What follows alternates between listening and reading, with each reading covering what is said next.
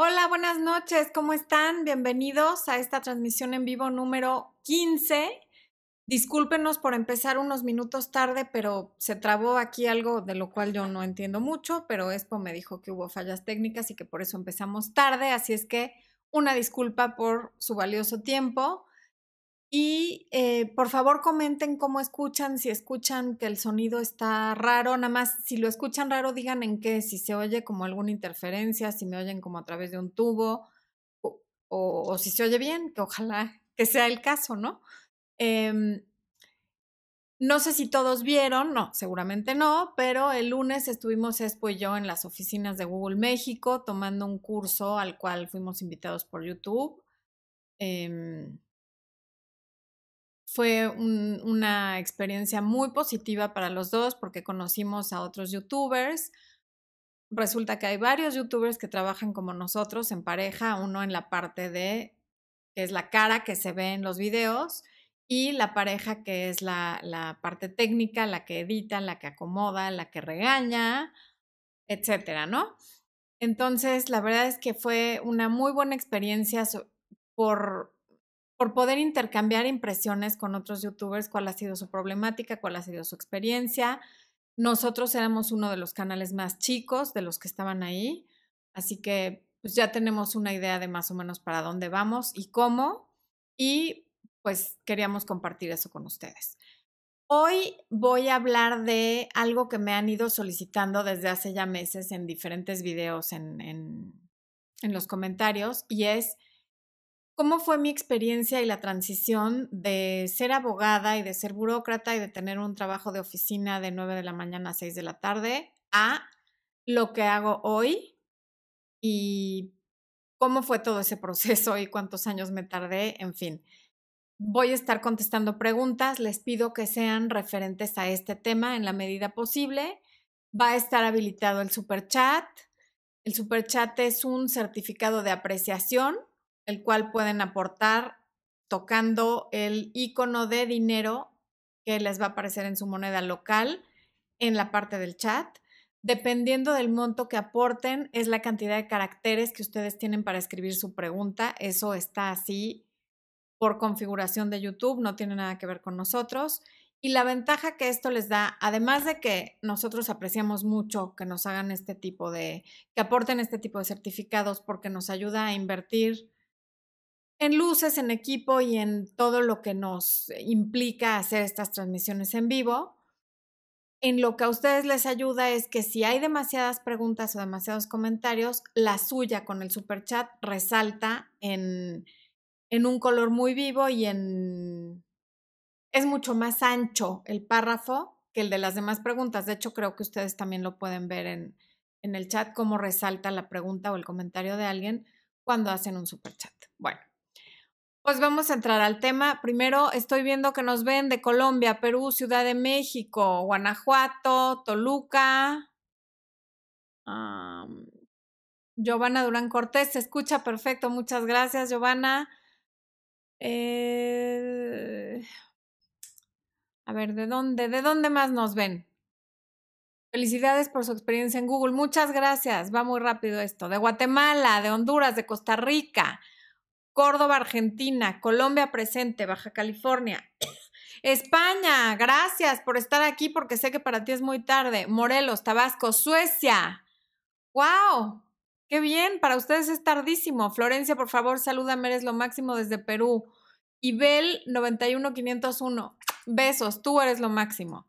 Nati Delgado Cafarel, saludos desde Uruguay, Montevideo. Igualmente. Mariel y Andrea, ¡ta! Colombia. Monterrey, Coatzacoalcos, Veracruz, Morelia, Michoacán, Medellín, Colombia, Perú, México. Que ya empiece. Tienes toda la razón. Ya estuvo suave, ¿no? Bueno, ok. Estamos a escasos días del Mundial y en una de esas me van a ver con mi playera de la selección y no quiero que haya dimes y diretes porque obviamente aquí cada quien le va a ir a su país. A mí el fútbol de verdad me da enteramente lo mismo, a Expo también, pero cuando es el Mundial sí me da mucha emoción cuando México llega a meter un Google. En fin, bueno, les platico. Me parece que aquí sí ya la mayoría saben que yo no soy psicóloga, yo estudié derecho. cuando, desde que estaba en primer semestre de la carrera, empecé a trabajar en un despacho de abogados. Em, y así fue hasta que terminé la carrera, dejé de trabajar a lo mejor eh, algunos semestres, pero luego volví a trabajar. El punto es que casi desde el primer semestre de la carrera estuve trabajando tanto en despachos de abogados como después trabajé en el en la revista Milenio, que ahora ya es periódico y que incluso ya hasta tienen un canal, pero inicialmente en 1994 me parece que fue, era una revista y yo trabajé desde el, el ejemplar número uno de la revista Milenio, ¿no? En fin, después, cuando terminé la carrera, entré a trabajar a un banco del el gobierno de mi país, de México, ahí conocí a Expo Ahí estuve casi nueve años. Pero lo que les quiero comentar con esto es que vámonos un poquito más atrás. En mi generación, y, no sé, creo que ahora la educación es un poco más flexible, siempre desde niños nos preguntaban, ¿y tú qué vas a hacer de grande? ¿Y tú qué quieres hacer de grande? Muchas gracias, Karen Mag, por ese super chat de 10 pesos. Te lo agradezco muchísimo. ¿tú qué vas a hacer de grande? ¿Qué quieres ser de grande? ¿Tú qué vas a estudiar? Y, y pues los niños siempre contestábamos algo, desde el clásico que decía que quería ser bombero hasta el que decía quiero ser arquitecto, quiero ser tal. Y yo creo que muchas veces respondíamos o la profesión del papá o de la mamá o lo que nos parecía más cool de acuerdo a lo que veíamos a nuestros tíos, amigos de la familia o al adulto que más no, con el que más nos identificáramos o lo que sabíamos que iba a hacer felices a nuestros papás o a quien nos estuviera preguntando, ¿no? Pero no recuerdo nunca un niño que dijera, no sé, ¿no? Pues bueno, a mí, como siempre discutía y argumentaba, mi papá me decía la licenciada de FIS. Entonces, cada vez que me preguntaban, ¿y tú qué vas a estudiar? Yo decía, voy a ser abogada, voy a ser licenciada, voy a... Y así me fui toda la vida. Llegué al momento en el que había que escoger una carrera universitaria y elegí esa porque, pues porque no tenía matemáticas. Psicología, que era otra, que era de la rama de humanidades. Mi mamá es psicóloga y mi papá, eso sí, toda la vida me decía, ni arquitectura, que él era arquitecto, fue un gran arquitecto mexicano, mi papá, reconocidísimo en toda habla hispana.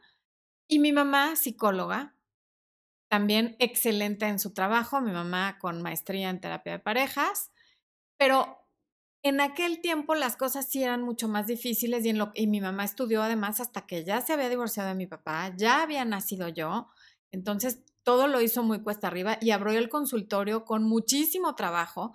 mi papá me decía, no estudies lo que estudió tu mamá porque mira cómo le cuesta trabajo y no estudies lo que estudié yo porque es una carrera dificilísima que la verdad no me interesaba de todas maneras porque ni para dibujar ni para las matemáticas. Pero bueno, entonces yo venía pensando algo que no tenga matemáticas y que no sea lo de papá o de mamá, pues voy a estudiar derecho, ¿no? Y realmente lo que oíamos todos, y supongo que los jóvenes lo siguen oyendo, es estudia, saca buenas calificaciones para que entres a una buena universidad, saca buenas calificaciones en la universidad para que consigas un buen trabajo y tengas tu sueldo y tengas tu jubilación y hagas una familia y tengas estabilidad. Y siendo hija de dos personas que nunca tuvieron un trabajo como empleados, bueno, sí lo tuvieron, pero por espacios muy cortos de tiempo, porque mis papás no, no nacieron para ser empleados, y veía que a veces había mucho dinero y había y, se gastaba y se compraban cosas y se remodelaban casas y no y después venían periodos como de sequía en los que ups cómo le hacemos entonces yo siempre pensé que yo no quería eso en mi vida, que yo quería tener una quincena segura, el monto que fuera, pero saber que cada quincena yo iba a recibir mi dinerito o mi dinerote y que ese lo iba a tener que administrar hasta la siguiente quincena y ya de ahí veía si ahorraba, si me divertía, si me lo gastaba o lo que fuera. El caso es que con esa mentalidad de sí querer tener algo estable y seguro y de casarme con alguien que tuviera algo estable y seguro. Por eso siempre dije que me quería casar con un abogado, porque se me hacían gente desde mi punto de vista como muy confiable. Ya después crecí y vi que no son confiables los abogados, pero bueno, em, pues estudié esa carrera.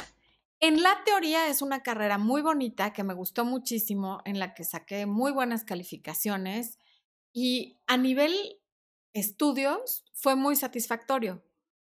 Y ya ejerciendo aquí en México no es, no vas a la corte con un jurado y con un juez, las cosas funcionan de una forma muy diferente. Yo nunca litigué, siempre trabajé en despachos corporativos y en bancos del gobierno de México, ¿no? Y lo que me empezó a pasar, no tanto cuando era pasante, cuando aún estudiaba, porque ahí era muy divertido, conocía mucha gente, me relacioné con gente maravillosa con la que hasta la fecha estoy en contacto, eh, aprendí muchísimas cosas más allá de lo académico, sino cosas de la vida y experiencias que no cambiaría por nada. Em, pero ya que terminé la carrera y ya tenía la responsabilidad de, ok, ya eres profesionista y, esto es lo que hay, cuando trabajaba en el, en el, banco, en el primer banco en el que trabajé, donde conocí a Expo, Expo acaba de tirar sus audífonos, quiero que sepan si oyeron algo que me, como que así, fue porque después, no, no los aventó, se le cayeron.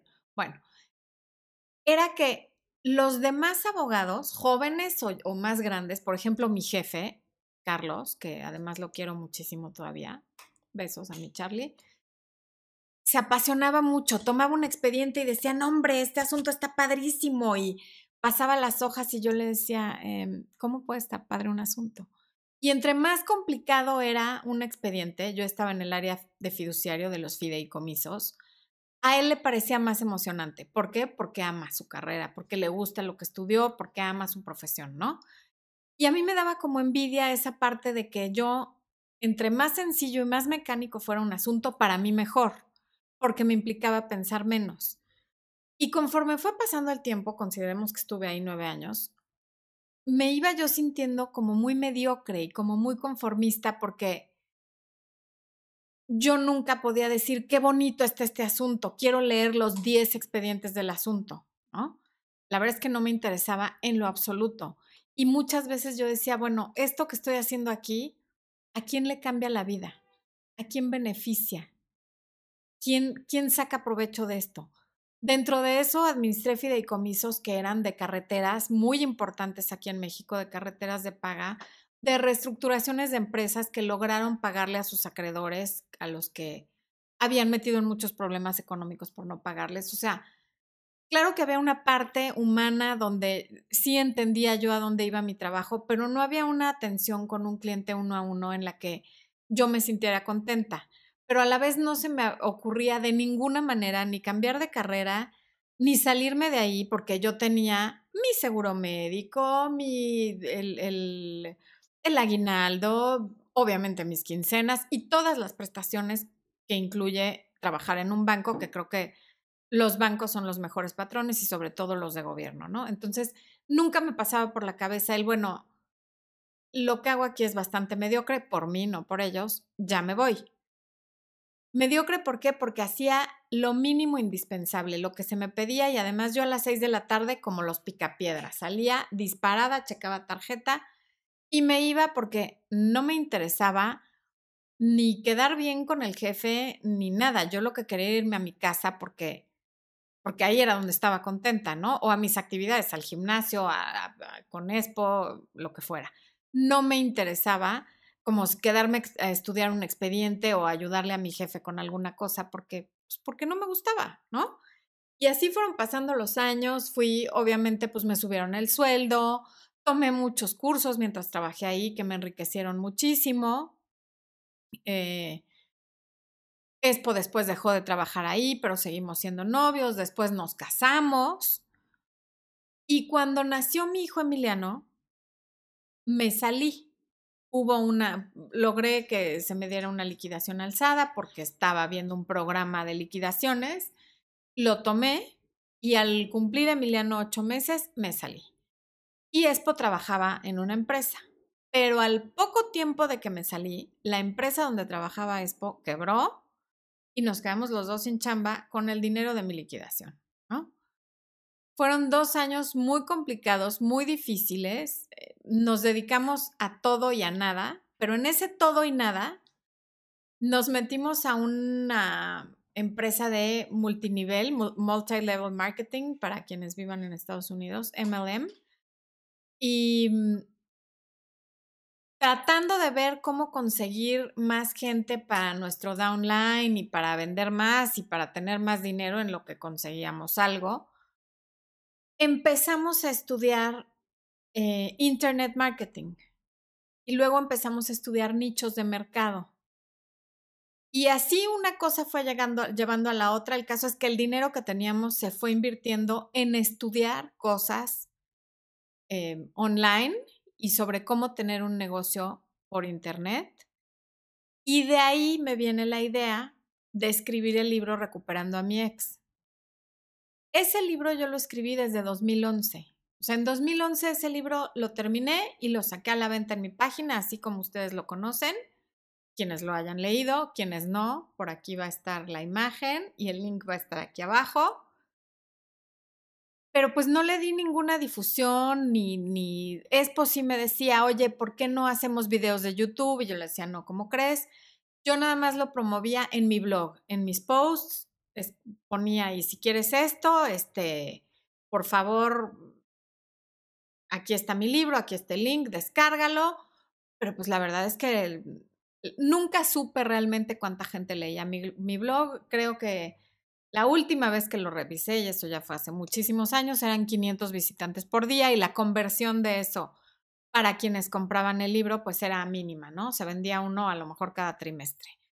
El caso es que el libro ahí estaba.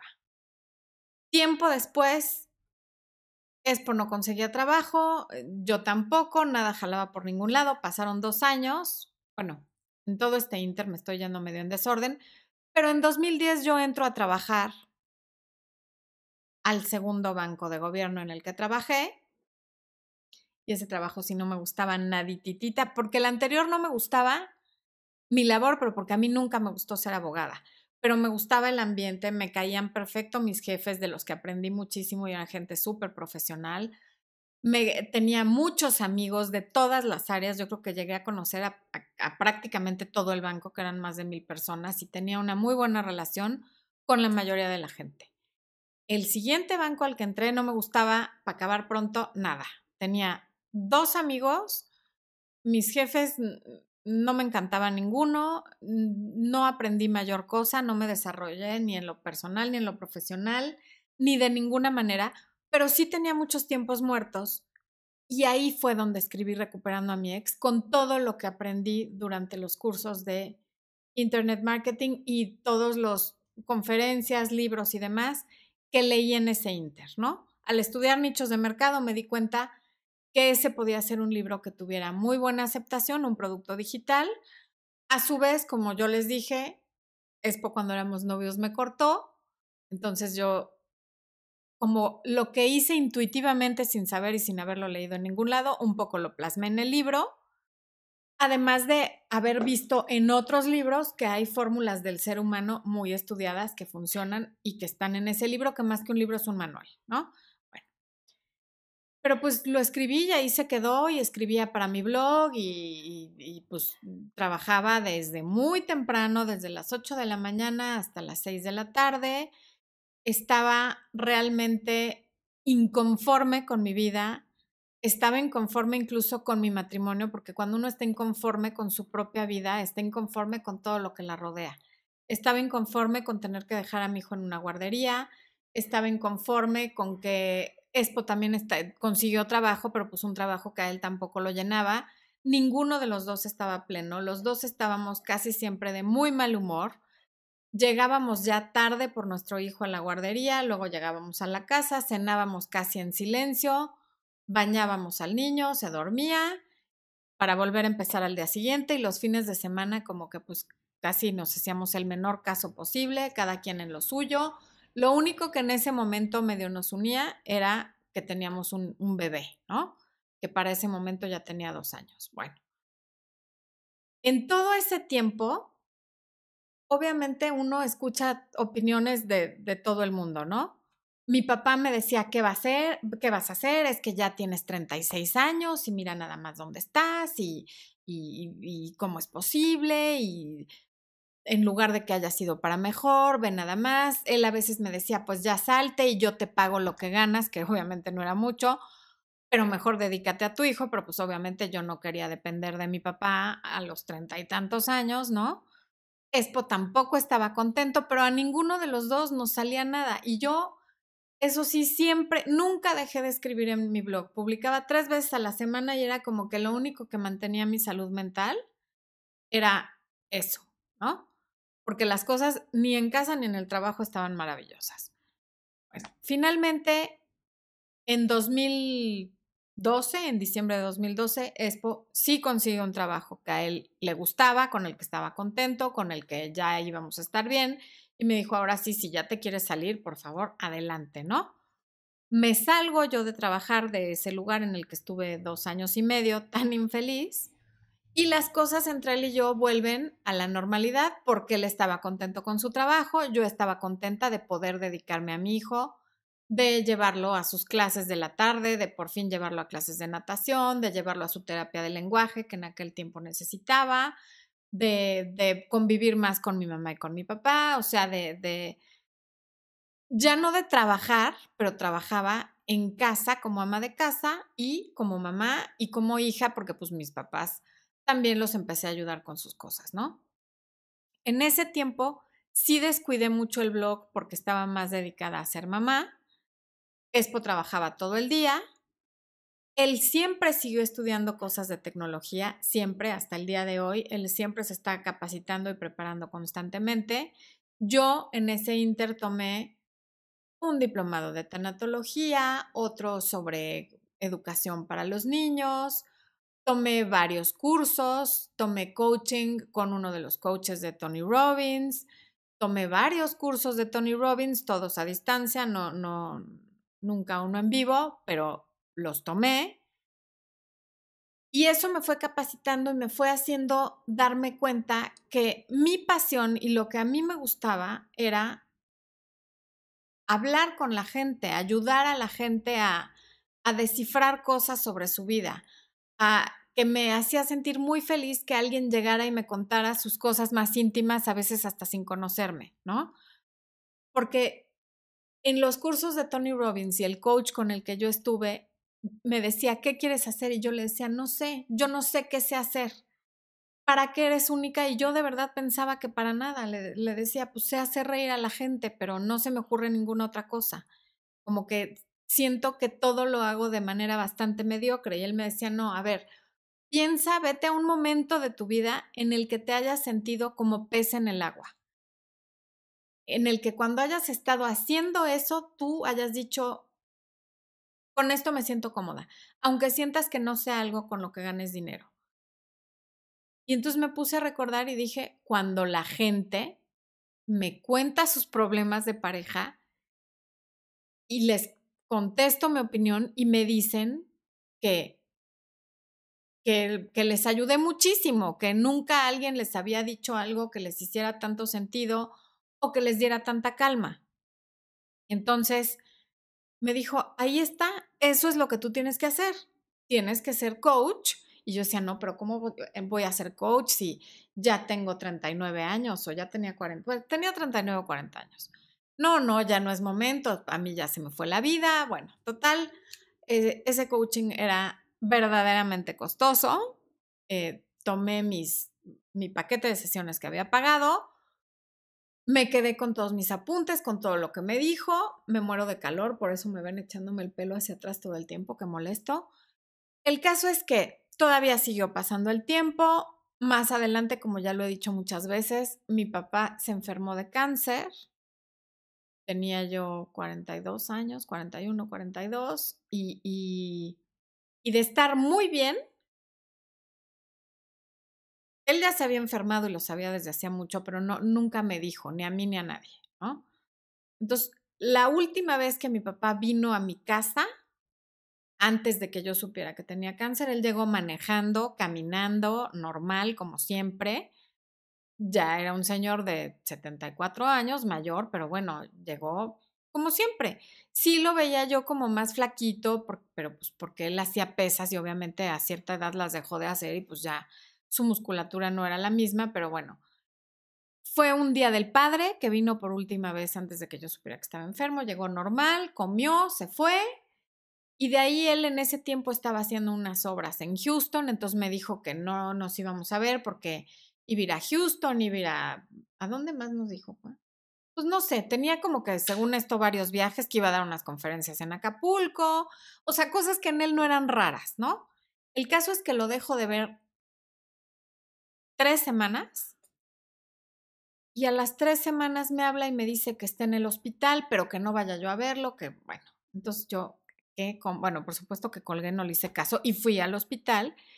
Y cuando llegué al hospital, mi papá, hagan de cuenta que ya era un cadáver viviente, sentado en una silla de ruedas, ya no podía, en esas tres semanas, ya no pudo caminar, ya no pudo comer, ya no pudo nada. Y de ahí vinieron dos años muy difíciles.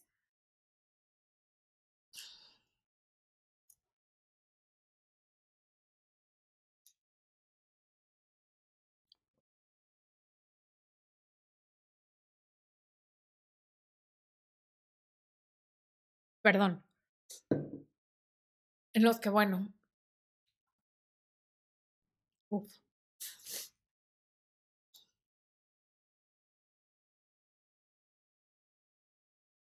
Ven. Ven a entretenerlos. Le estoy pidiendo a Expo que los entretenga. Espérenme tantito. Ya. Ya. Salud. Díganle a Expo que los salude, que venga tantito. Bueno.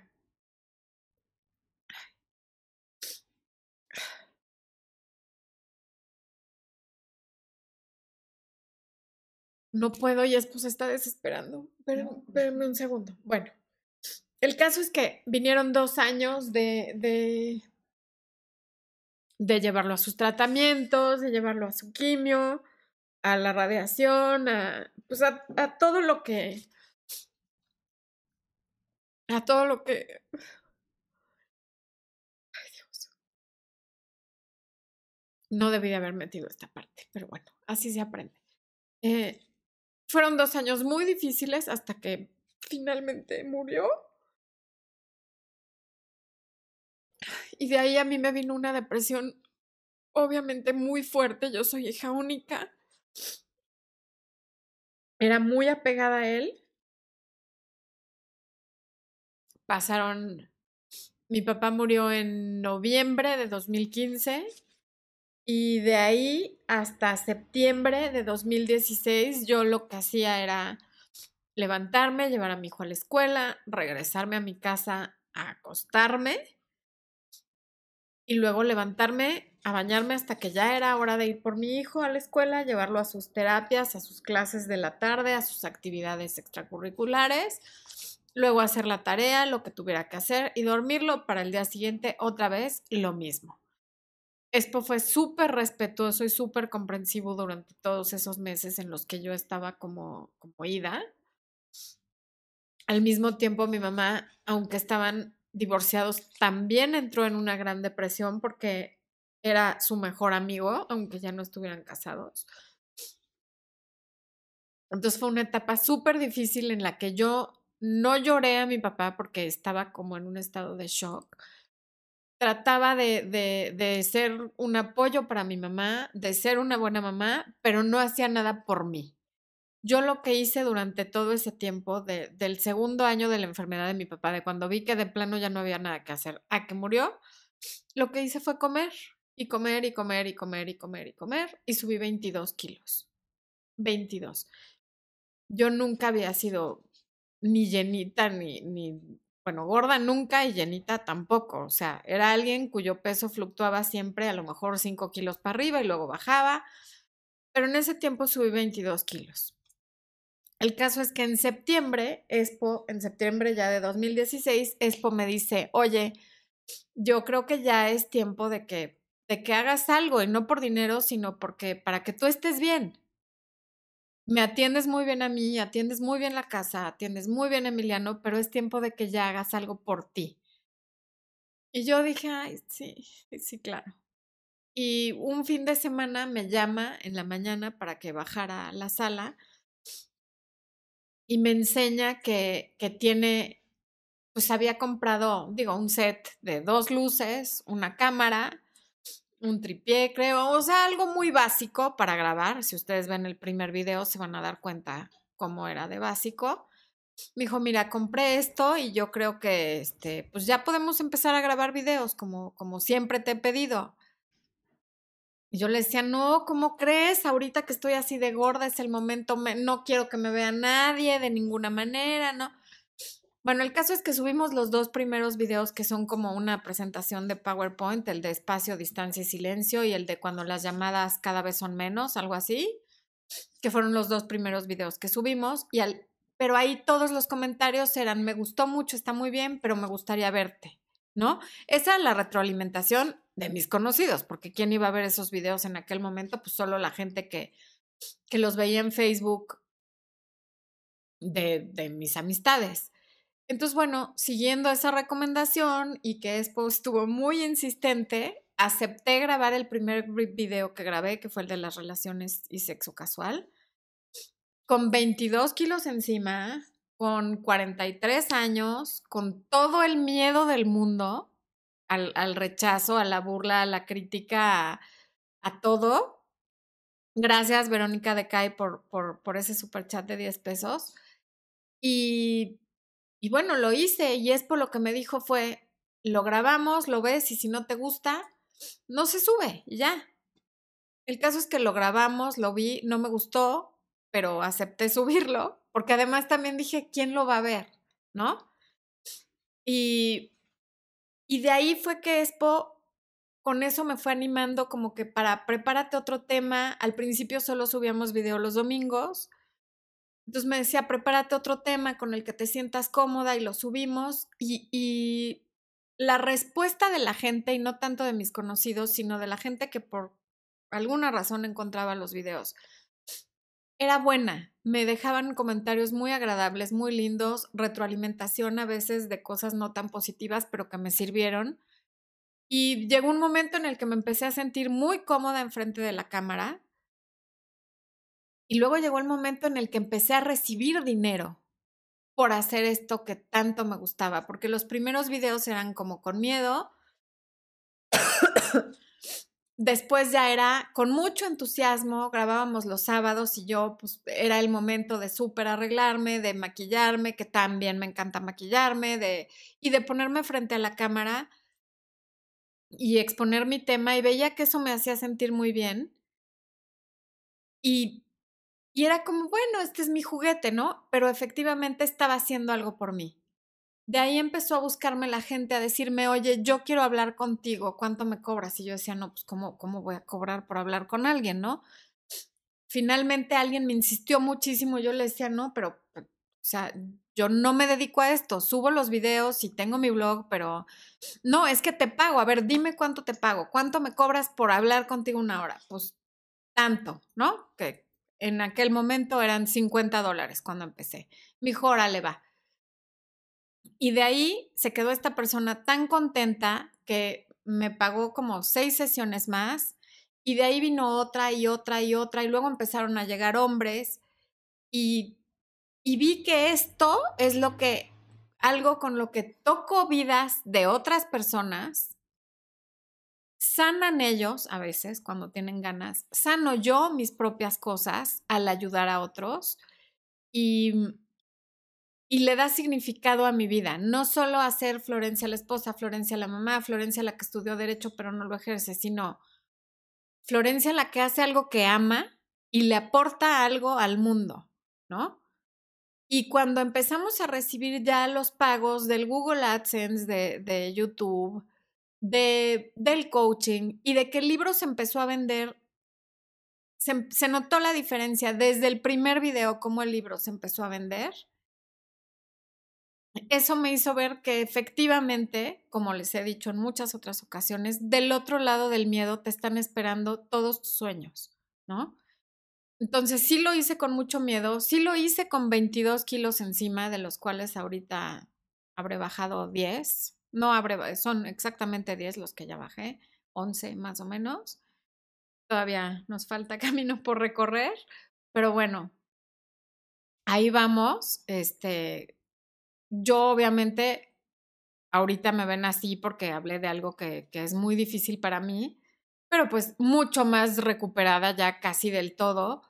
Y, y, lo que me hizo sanar y lo que me hizo verdaderamente recuperarme fue efectivamente sentirme útil, sentir que hacía algo bueno en la vida, sentir que estaba ayudando a personas que a lo mejor no voy a conocer nunca, pero no importa, me llega su buena vibra, me llegan sus besos, me llegan sus abrazos, me llegan sus bendiciones y eso es lo que a mí me, me, ha sanado a mí, en mi duelo, en mi vida y además Espo y yo estamos mejor que nunca desde que cada quien hace lo que le gusta.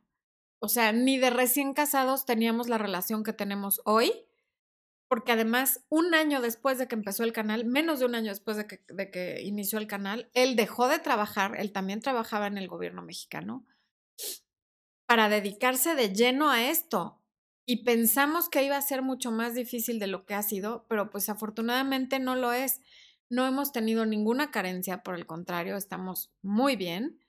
Y entre él y yo la relación ha cambiado radicalmente porque cada quien está pleno y feliz con lo suyo, con su vida, con lo que cada quien hace. A él le encanta la tecnología. Gracias, Lupe López, por esos 20 dólares. Qué amable. A él le encanta todo lo que tiene que ver la tecnología y a mí me encanta ser coach.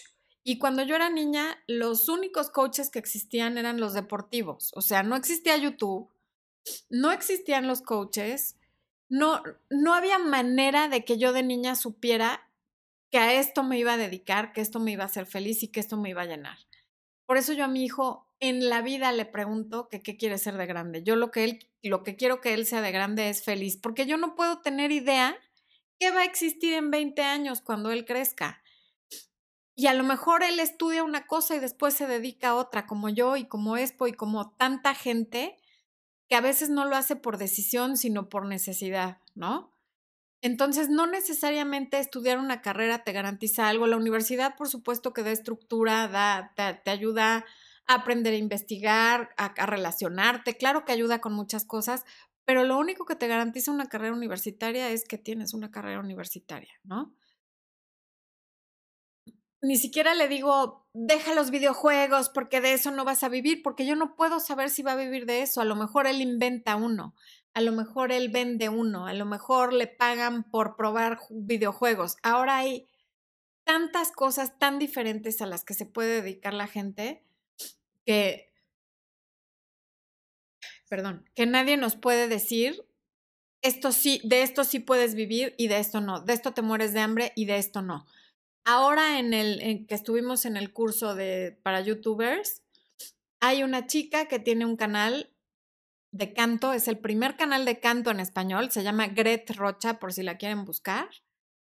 Y ¿quién le iba a decir que podía vivir de, de, dar clases de canto en YouTube? Pues lo hace y le va muy bien y está feliz y además es encantadora. Y como ese caso hay miles, ¿no? Entonces, por favor, si ustedes no están felices donde están y con lo que tienen, por supuesto que no los estoy invitando a que renuncien y se queden sin trabajo porque los sueños no pagan las cuentas, ciertamente, pero pueden ir empezando poco a poco. Y aunque hagan las cosas no por dinero, sino por pasión y porque esa es la terapia del día para ustedes, háganlo. En cualquier momento se convierte en algo de lo que sí pueden vivir pero lo primero es empezar. O sea, dar un paso es mejor que no dar ninguno, ¿no? La acción siempre nos va a llevar a que pase una cosa y otra y otra y otra. A mí, ¿quién me hubiera dicho hace cinco años que yo iba a poder dar una conferencia para adolescentes? O que iba a poder dar una conferencia para funcionarios de alto rango del gobierno de México. Tampoco. No, no hubiera yo tenido ni idea de que lo podía hacer pero pude y lo voy a seguir haciendo porque, porque eso es lo que quiero y porque esa es mi pasión y porque sé que para eso nací, hoy lo sé. Pero durante todo el tiempo en el que yo no supe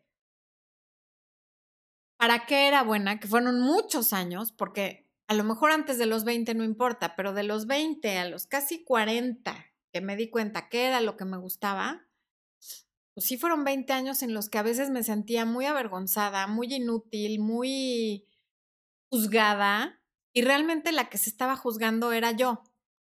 Y a lo mejor alguna que otra persona, pero eso da igual. Lo que importa es cuando nos juzgamos nosotros porque eso es lo que más daño hace, ¿no? Si tú no has encontrado cuál es tu pasión, no hay una edad determinada para que tú sepas qué quieres hacer con tu vida. Y además también se vale un día querer una cosa y luego cambiar de opinión. Nadie dijo que a los 20 años ya tenemos que saber a qué nos vamos a dedicar para siempre. Nadie dijo que tenemos que llegar a determinado lugar.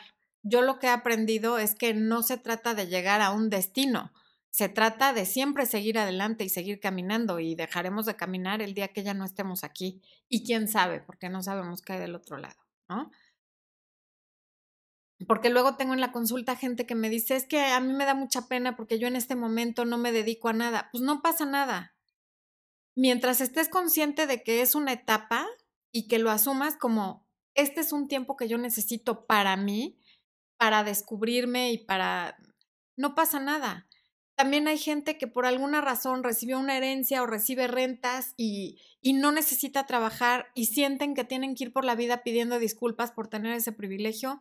No, no necesitan disculparse con nadie. Esa es la vida que les tocó, es lo que hay. Y si lo que les gusta es levantarse tarde, ir al gimnasio, se vale, no le están haciendo daño a nadie. En la medida que puedan ayudar a otros, ayúdenlos, pero no es una razón para avergonzarse.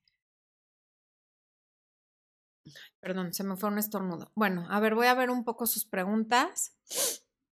Eh, Carolina Magaña López, yo aún no me titulo y desde que salí de trabajar del lugar donde empecé, mi vida laboral ha estado brincando de trabajo en trabajo y mi novio nota eso y dice que no tengo ambición. ¿Cómo le hago? Pues dile que no te juzgue, porque efectivamente podría parecer que no tienes ambición, pero a lo mejor estudiaste una carrera que no te apasiona o a lo mejor no has llegado a un trabajo en el que haya un líder que te sepa encauzar o encaminar y eso no tiene nada que ver con tu ambición. Em, como dije hace rato, haz lo que te gusta aunque sean tus ratos libres y de ahí van a empezar a surgir cosas. Soy diseñadora de moda alta costura y no trabajo de lo que sé porque me dedico totalmente a cuidar a mis hijos. Ahora quiero estudiar diseño de interiores. Pues está perfecto, estudialo si puedes. Y si no, ya habrá momento cuando crezcan tus hijos para que lo hagas.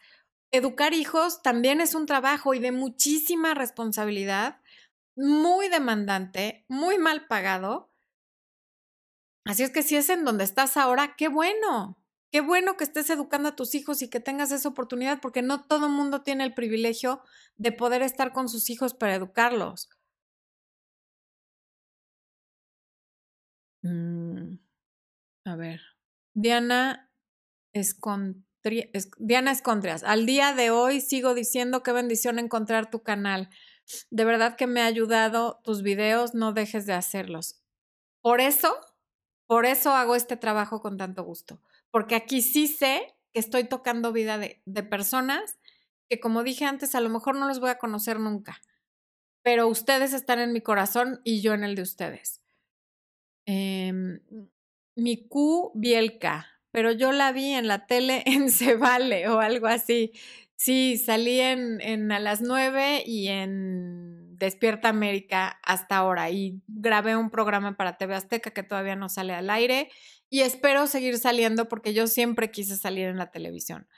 Em, no, Onas, oye, ah, eso ya.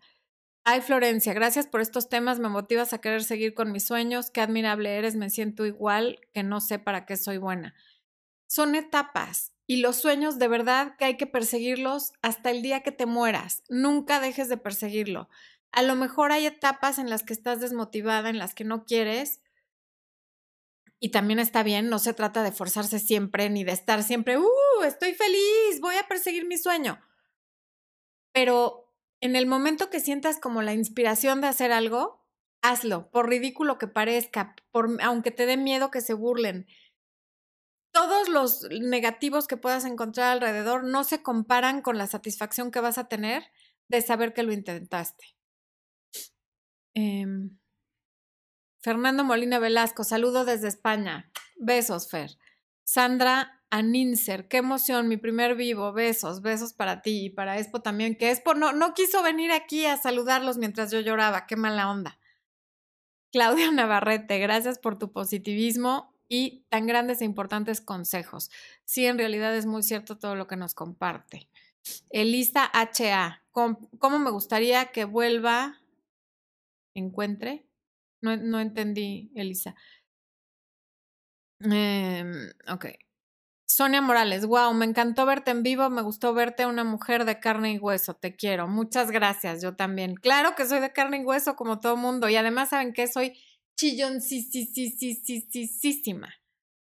O sea, es creo que la primera vez que lo hago en cámara, pero soy muy chillona desde chiquita. Qué buen mensaje, gracias por la motivación, Carolina Robalo. Roballo o Robalo. Qué linda tu historia. Gabriela Torqueda de, que, de Texas. Tienes razón, como cuando te dicen ten hijos, pero yo aún más me siento como para tenerlos, me siento bien así. Esa es otra. No tienes que tener hijos si no quieres, no porque es lo que hace todo el mundo, lo vas a hacer tú también. No es porque sea el, el siguiente paso. Las cosas no se hacen porque sea el siguiente paso, ni tener novio, ni casarte, ni tener hijos, ni trabajar y otra cosa que les quería comentar, 50 pesos de, no sé de quién. Aide Pacheco. De Aide Pacheco, muchas gracias Aide. Algo que les quería comentar es como, uno piensa que porque, por ejemplo, yo en la etapa esta en la que estaba inconforme con, con el trabajo, con la casa, con el marido y con el niño y con todo, te metes a Facebook y ves que fulana está, tiene un súper trabajo y que ahorita está en Tailandia porque la mandaron de su oficina y entonces está posando acá, ¿no? En la foto de Facebook.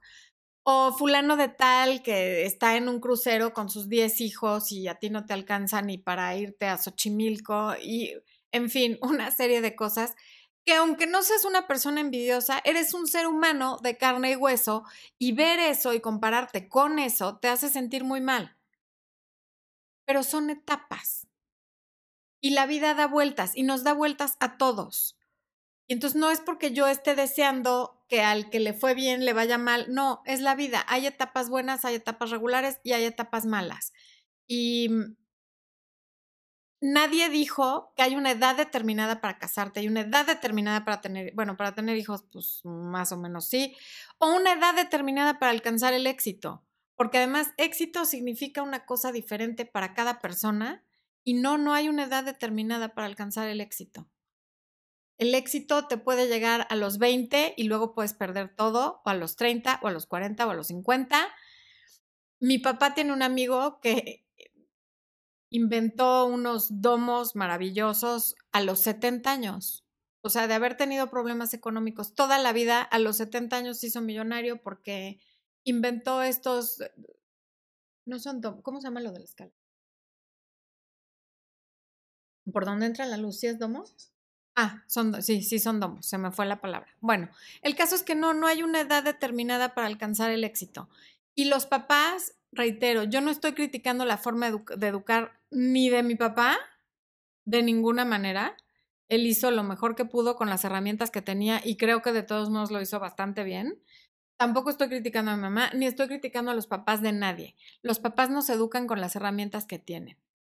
Sin embargo, a veces nos meten ideas que se nos quedan en la cabeza para siempre. Y yo siempre pensé que lo que no había hecho a los 30 años ya no lo iba a hacer nunca. Y que si a los 30 años yo no era directora de un banco o de un despacho o de algo importantísimo, ya no iba a hacer nada con mi vida. Y nada podía estar más lejos de la verdad, ¿no? a los 43 años empecé a hacer lo que quería hacer. Qué maravilla. Y qué bueno que no me esperé otro año. Y qué bueno que me animé. Y si lo hubiera hecho de 50, también está bien. Lo importante es empezar, ¿no? Sweetie V, yo tengo 31 y no me siento feliz con mi vida a pesar de que tengo dos hijos. A veces quisiera salir corriendo y salir a buscar, que hasta ahora no he logrado, pero me da miedo y me frustro más. Estás bien joven, tienes 31, yo me casé a los 31, imagínate. Estás muy joven, qué bueno que tengas a tus hijitos, seguramente están chicos. Y ya hay un momento para todo. A veces cuando los hijos están chiquitos y nos necesitan tanto, no podemos salir a hacer las cosas, pero llega el momento en el que sí lo vas a poder hacer. También hay que entender que en esta vida las cosas llegan a su tiempo. ¿Y cuál es el tiempo? Cuando nosotros estamos listas para recibirlas, ¿no? A lo mejor a mí el tener 22 kilos encima y estar tan deprimida me, me, bajó el ego a tal grado de decir, pues ya da igual si, si subo el video y nadie lo ve, si subo el video y se burlan de que estoy gorda, si hago el, ¿sabes? O sea, tuve que llegar a ese punto para decir, ok, ya no me importa, lo voy a hacer, nada más por, por no dejar, ¿no? Kika de León, soy mami de tres pequeños y he tenido que detener mis sueños y aparte las personas me dicen que estar en casa y cuidar peques no significa nada y no es trabajo. Cada momento caigo en depresión. Quien te diga que estar en la casa cuidando peques no es trabajo y no significa nada es alguien que no tiene hijos, claramente. Porque quienes somos mamás sabemos que estar en casa y tratar de educar personas de bien es un trabajo de 24/7 a veces muy ingrato, porque además nada te garantiza que la educación que les estás dando va a resultar en que sean personas de bien, ni en que te lo agradezcan, ni en que lo estés haciendo bien, porque hay tantas formas de educar que no hay una correcta y nunca sabes cuál es la que va a funcionar. Claro que es un trabajo, claro que significa algo, porque educando personas de bien cambias al mundo y no hagas caso de la gente que te diga eso. Disfruta este momento porque se va a acabar. Y cuando te dejen de necesitar tanto tus peques, vas a extrañar esa etapa. Gabriela Ocampo, hola, soy un joven, al ser una joven de 19 y este año me he frustrado por mis problemas de escuela. No te vayas, no te vayas. Y una relación que terminó por otra persona. Me ha ido mal desde que entré a la universidad. Tienes toda la vida por delante no, mucha gente te dice que estos son los mejores años de tu vida. No es cierto. La adolescencia y los años que vienen después de la adolescencia no son los mejores años de tu vida. Estás joven, no tienes ni idea qué onda, se sufre muchísimo por todo, justamente por falta de experiencia, y lo mejor está por venir. Y vas a tener otro novio y te vas a volver a enamorar y vas a estar feliz. Y si algo va mal en la universidad, lo repites y tampoco pasa nada. Son experiencias no te dejes frustrar por eso. Efectivamente el tiempo no regresa, pero la experiencia de lo que sea que pase queda y te sirve. Jaque Arroyo. Las redes sociales solo son el highlight de la vida de cada uno, pero a la final son personas comunes y corrientes como nosotros. Así es. Así es. Noemí Sotelo Cruz, te quiero mucho, hermosa, eres la mejor. Muchas gracias. Qué, qué bella. Besos. Linda Domínguez, ¿cómo encontrar tu pasión? A veces ni siquiera sabes cuál es. Efectivamente, ¿no? Pues yo tampoco sabía cuál es. A lo, también hay un momento para encontrarla y todo lo que vas haciendo en la vida antes de encontrarla te prepara para ese momento en el que la encuentras. Así como todos tus exnovios te preparan para el día que conoces al amor de tu vida, todas las experiencias de vida te preparan para el momento en el que encuentras tu pasión. Y la única forma de encontrarla es intentar diferentes cosas. Esa es la única forma de encontrarla. Quedándote quieta sin hacer nada, es casi imposible que lo encuentres. Cazador de hacks. Gracias, Flore. Gracias a tus videos. Me ayudan a seguir adelante. Bendiciones desde Perú. Muchas gracias. Gabriela, ah, no, es cierto, ya lo leí. Barbie Peach.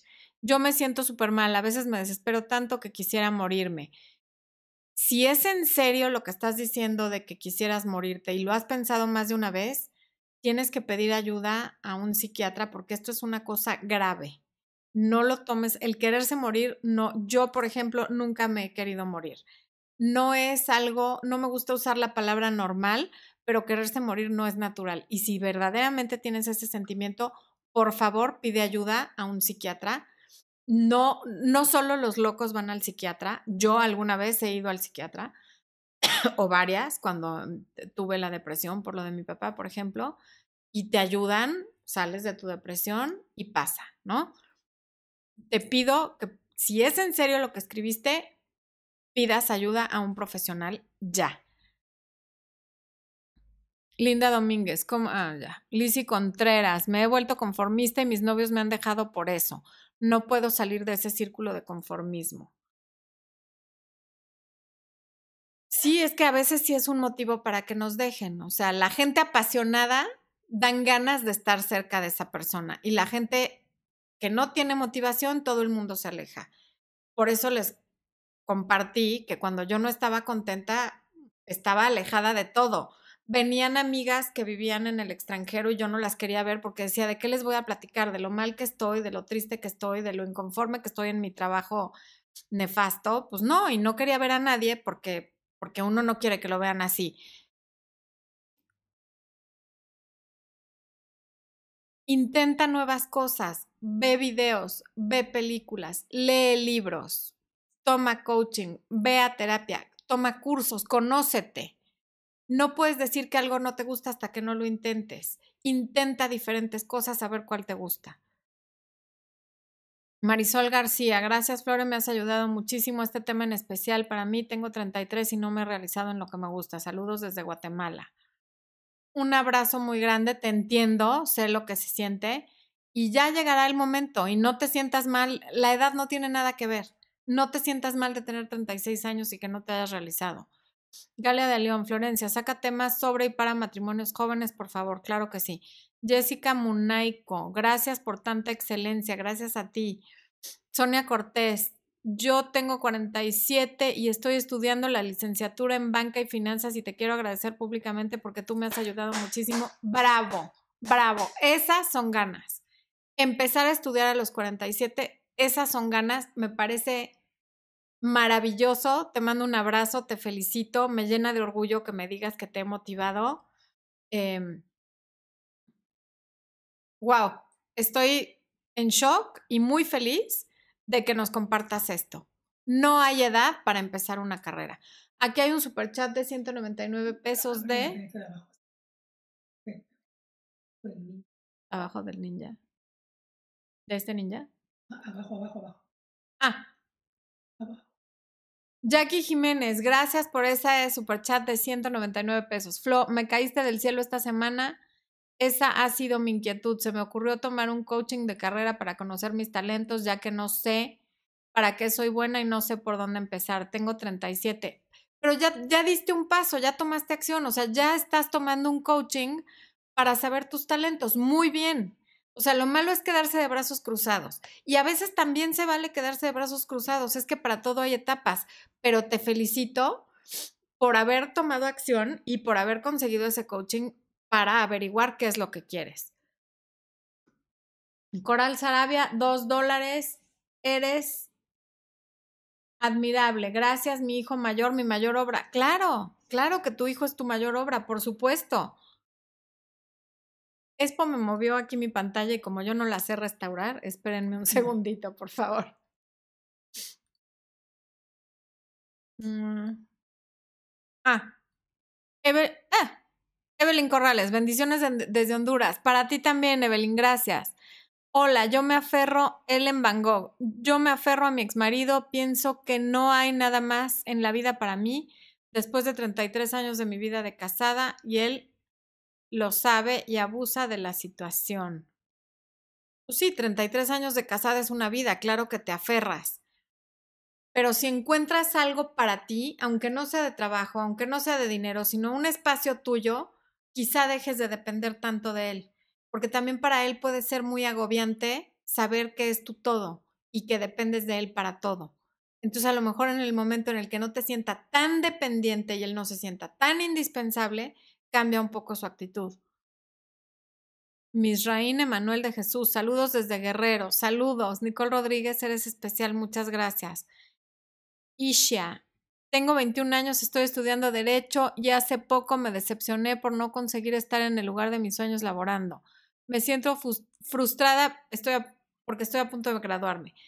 A veces estas cosas de no llegar a trabajar al lugar de tus sueños tienen un porqué. A lo mejor vas a llegar al lugar donde vas a conocer a tu futuro marido, como yo conocí a Expo. A lo mejor vas a llegar a un lugar donde vas a conocer a tu mejor amiga, casi hermana para toda la vida a lo mejor vas a llegar a un lugar donde vas a aprender algo invaluable, nunca se sabe por qué las cosas son lo que son, pero siempre son para bien. No te decepciones. Dios tiene un camino para ti y, y lo vas a encontrar. Graciela Reyes, gracias por tus videos, me ayudan mucho a crecer. Nunca hay que conformarse, nunca jamás. Aprender cosas nuevas hay que, ah, verlo como un reto, efectivamente, así, tal cual. Yoja Juanita, gracias por este tema. Soy ingeniera y no he podido ejercer mi carrera y los trabajos en los que estuve me hizo sentir que estaba en un lugar equivocado. Renuncié al último y llevo mucho sin empleo. Pues es que sí, es la historia. Claro. Y que debe ser muy frustrante no ejercer tu carrera si a ti sí te gusta. Ya encontrarás cómo hacerlo. Y si no es lo que te gusta, también ya encontrarás lo que sí te gusta. Em, Mariana Hermosa 1314. Flore, desde que te sigo me has ayudado muchísimo. Gracias por eso. Gracias a ti. Liliana Tobar. Hola, Flor. Yo hago lo que amo. Quería es cuidar de animales, aunque mi trabajo es diferente, me llena cambiar la vida de los animales y ese es mi mejor pago. Eres maravillosa. Gracias por ayudarme tanto. Es que con eso, ¿tú amas cuidar animales? ¡Qué maravilla! estás cambiando la vida de los animales y, gracias por hacer eso porque haces un planeta mejor. Saludos desde Santa Fe, Nuevo México, Jessie M. Ahí vive mi primo, mi primo adorado, mi primo Mauro, al que quiero muchísimo, que seguramente no me está viendo, pero yo le mando besos. A Expo y a mí nos encanta Santa Fe, Nuevo México. Ya te avisaremos cuando vayamos. Jessie M. Gaudi López Hurtado, saludos desde Ecuador, gracias por tus videos, me ayudan mucho. Besos. María Elena González, desde que me casé me dediqué a apoyar a mi esposo y a mis hijos. Hace tres semanas mi esposo me dejó porque dice que nunca me quiso y pues ahora me siento muy mal porque hace mucho que no trabajo. No, pues... Y te vas a sentir mal un tiempo, viene una etapa de duelo.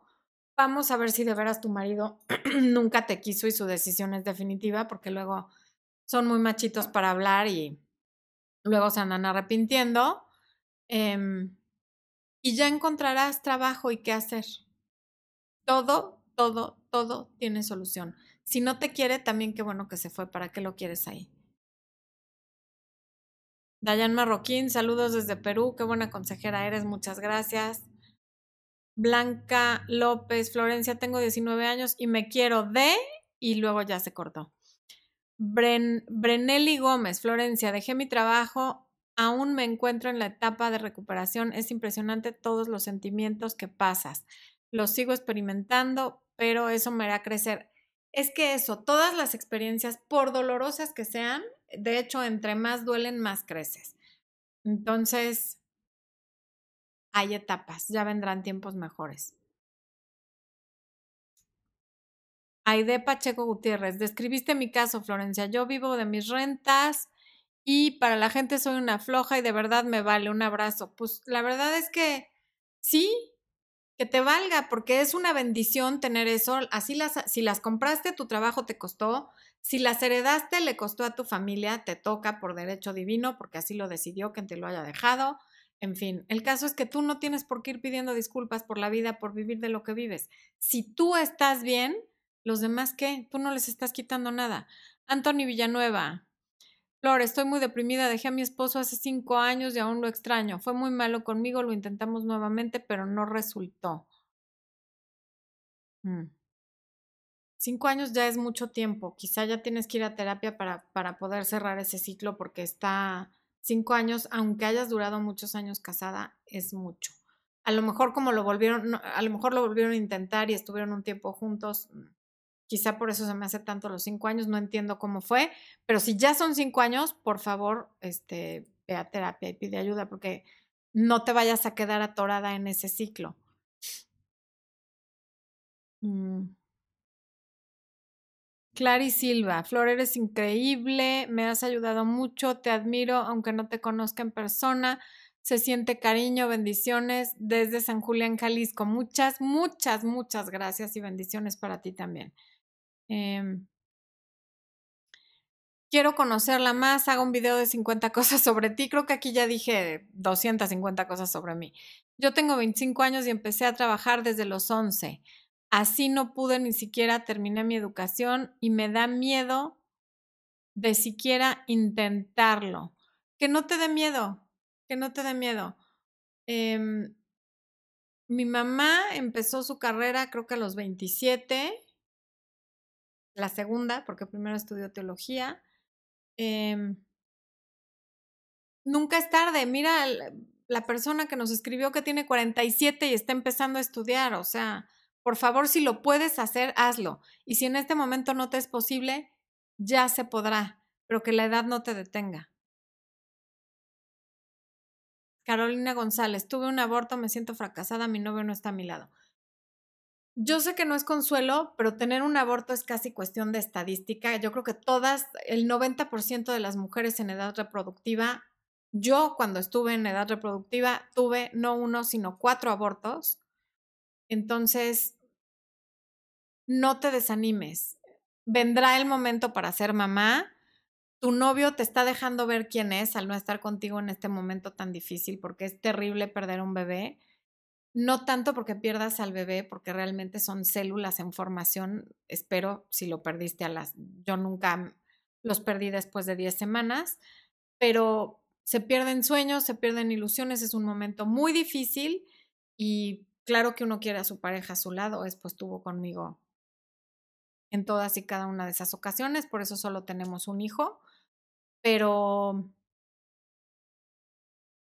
ya pasará. Duele mucho y ya pasará. Todo pasa. Mm, Lawrence, ascárate. Flor, eres un ángel en este momento de crisis. De verdad no te imaginas cuánto me has ayudado. Me da muchísimo gusto que lo consideres así. Me da muchísimo gusto haberte podido ayudar. Estoy viendo que ya me superpasé de tiempo. Solo les quiero recordar lo último. Esto es desde mi experiencia, cada quien tiene la suya. Yo empecé esto con 43 años, con 22 kilos encima, deprimida, pensando que era mucha responsabilidad, sin ser psicóloga, sin tener un entrenamiento para hacer esto, pero la propia gente me fue diciendo que lo que yo hago sirve. Claro que no faltan los haters y los que te dejan comentarios negativos y te dicen que no sirves para nada, pero a eso no hay que hacerle caso porque además es un muy bajo porcentaje. Yo le hago caso al gran volumen de comentarios que recibo y a la gente que atiendo uno a uno. Y a lo mejor habrá dos, tres personas que a lo largo de este tiempo no hayan quedado satisfechas con el coaching, pero esa es la vida. En todas las profesiones pasa. Y si yo lo pude hacer, tú también lo puedes hacer. Llegará el momento, yo sé que hay quien puede decir, ay, qué fácil, porque sí, no, no, fácil no es. Que quede claro que en esta vida las cosas que valen la pena no son fáciles. Nadie hacemos las cosas por fáciles. Las hacemos por pasión, porque queremos, por decisión, por necesidad, pero no porque sean fáciles. Entonces, si estamos esperando que algo sea fácil, pues nos vamos a quedar esperando. Si hay algo que quieras hacer, hazlo con miedo, con burlas, con comentarios. Cuando Expo, con esto quiero cerrar, cuando Expo dejó el trabajo que tenía el año pasado, que era de lo que realmente vivíamos y para los chicles era lo que ganaba yo con el canal y con el coaching y con el libro, pues yo llegué con mi psicólogo a platicarle que, pues, que Expo ya no estaba trabajando y que pues ahora le íbamos a meter los dos todo al canal y que y que pues de esto íbamos a vivir y me dijo, ah, ok, muy bien. ¿Y cuál es tu plan B? Y mi respuesta fue, el plan B es hacer que funcione el plan A. No hay de otra. Cuando hay plan B, estás dispuesto a que algo salga mal. Y acuérdense que todo lo que puede salir mal, va a salir mal. Y pese a eso, hay que hacer las cosas. Entonces, por favor, que su plan B sea creer en el plan A. Te mando un beso muy grande hasta donde quiera que te encuentres. Gracias por habernos acompañado. Una disculpa por haberme puesto a llorar aquí enfrente de ustedes en el micrófono y la, eh, en el micrófono y la cámara y haberme tardado tanto en recuperarme, pero bueno, más real que esto no puede haber. Les compartí cosas muy íntimas de mi vida, pero sé que les pueden servir y por eso me puse en esta situación tan vulnerable.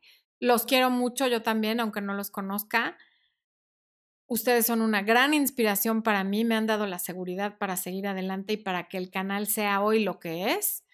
Y nos vemos en el siguiente video. Muchísimas gracias.